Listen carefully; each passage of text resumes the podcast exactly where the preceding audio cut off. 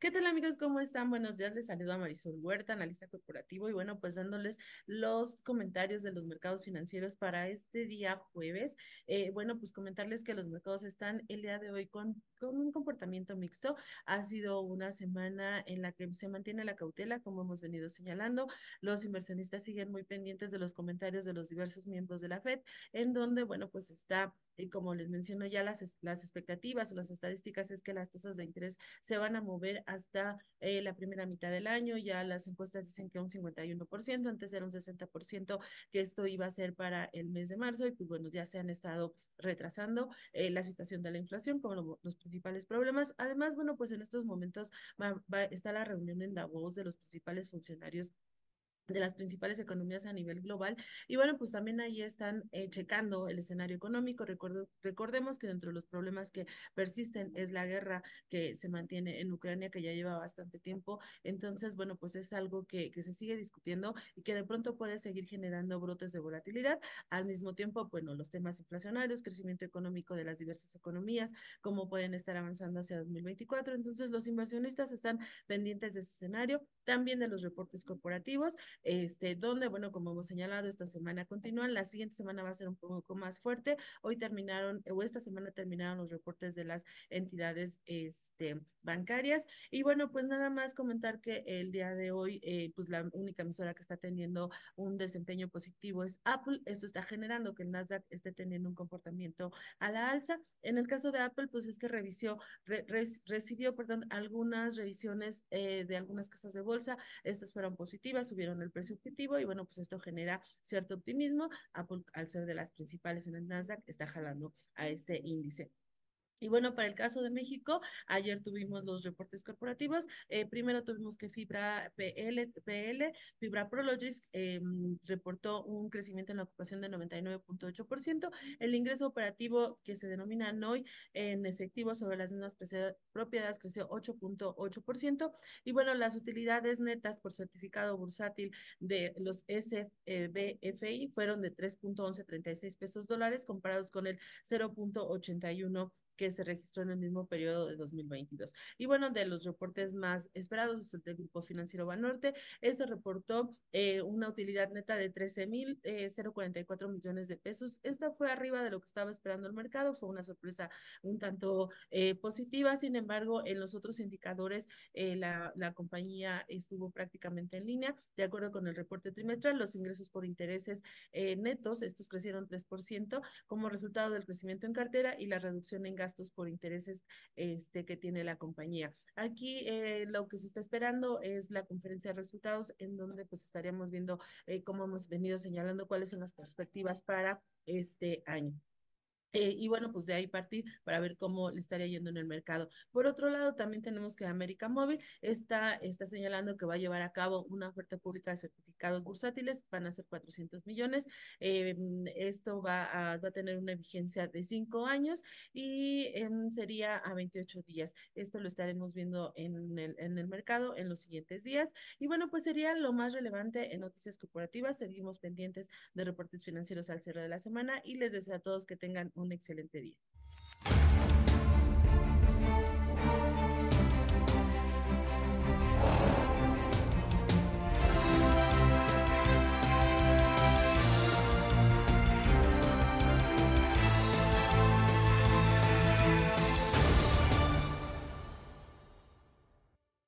¿Qué tal amigos? ¿Cómo están? Les saluda Marisol Huerta. En este día viernes, pues bueno, estamos en la tercera semana del mes de enero y este, pues lo que estamos viendo es que finalmente los mercados empiezan a agarrar un poquito más de confianza. Ayer el cierre fue, fue positivo, los mercados rompieron su racha negativa. Digo, en el rendimiento siguen del lado negativo con la cautela que hemos venido mencionando, pero bueno, ayer tuvieron un buen comportamiento y el día de hoy también se encuentran eh, de manera positiva.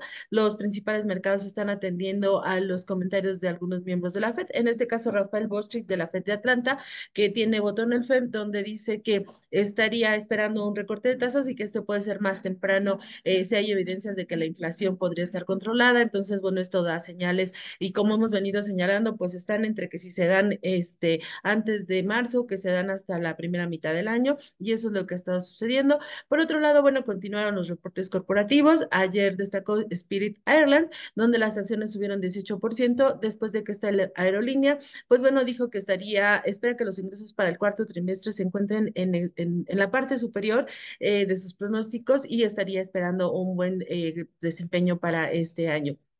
Y bueno, por otro lado, también tenemos que el Congreso aprobó un proyecto de ley provisional para evitar un cierre de gobierno, esto hasta el mes de marzo. Teníamos también ese tema con los inversionistas, es algo que, que bueno, pues y como lo único que se está haciendo es como mandar a plazos y mandar a plazos, pues el cierre de gobierno es algo que preocupa, este, y que bueno, en este caso, pues nuestro siguiente dolor de cabeza podría ser hasta el 1 y 8 de marzo. Por el momento, este proyecto está pasando al escritorio de, del presidente Joe Biden esto para que este, pueda darse, pueda realizarse y que el, pues ya a partir del lunes no exista ningún problema de cierre, de que no haya posibilidad de hacer los pagos a las principales entidades del gobierno. Entonces, esa situación es lo que también está aconteciendo. Y bueno, este, para el caso de México, estamos también en temporada de reportes. El día de ayer tuvimos el reporte de Kimber. En el caso de Kimber, este, bueno, pues lo que tenemos para, para esta compañía es que los ingresos crecieron 5.6%,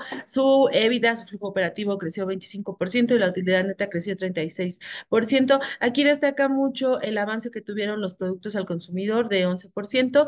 Eh, también tuvo otro de los segmentos, eh, este, Away from Home, esto creció 11%, eh, eh, y bueno, pues también el ajuste que se tuvo en el tema de precios de materias primas, este fue compensado un poco por la parte de precios, y la compañía señaló que el programa de ahorro de costos que implementó la, eh, la empresa para ser más eficiente logró ahorros de 450 millones de pesos, entonces, en términos generales, pues lo que tuvimos fue un muy buen reporte de Kimber. Y por otro lado, este, pues bueno, también en la parte internacional se me pasó a decirles el tema de hoy de Macy's. Macy's está señalando que va a eliminar 2.350 puestos de trabajo y que estaría cerrando cinco tiendas. Aquí es interesante lo que está sucediendo con esta compañía porque, bueno, pues está achicando por lo que estamos observando y además eh, dentro de los señalamientos o las justificaciones que está dando para el cierre de estas unidades es que se está enfocando en un nuevo consumidor, en una nueva dinámica de consumidor. Y recordemos que en el caso de Estados Unidos, no así para,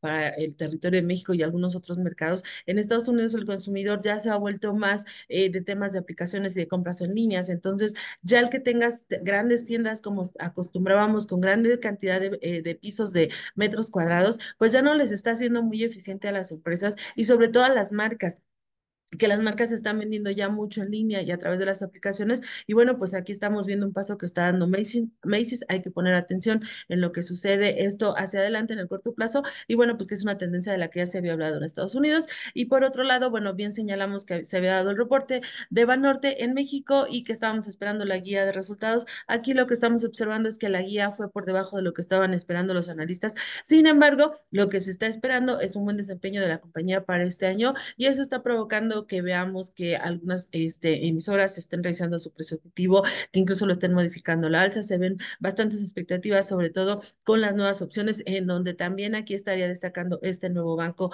que está por lanzar Vineo y que estaría compitiendo con todas estas UFIPOS que ya estábamos hablando de estos bancos que están como NU, este, bancas digitales que están creciendo mucho, en el caso este, de regional, el Banco E. Y entonces, bueno, muy interesante esto que se está dando en la parte bancaria y hacia donde va Norte, pues también está con el lanzamiento de video. Y bueno, pues esto sería lo más relevante en la semana. Les deseo a todos que tengan un excelente fin de semana y nos escuchamos, nos vemos el próximo lunes. Gracias.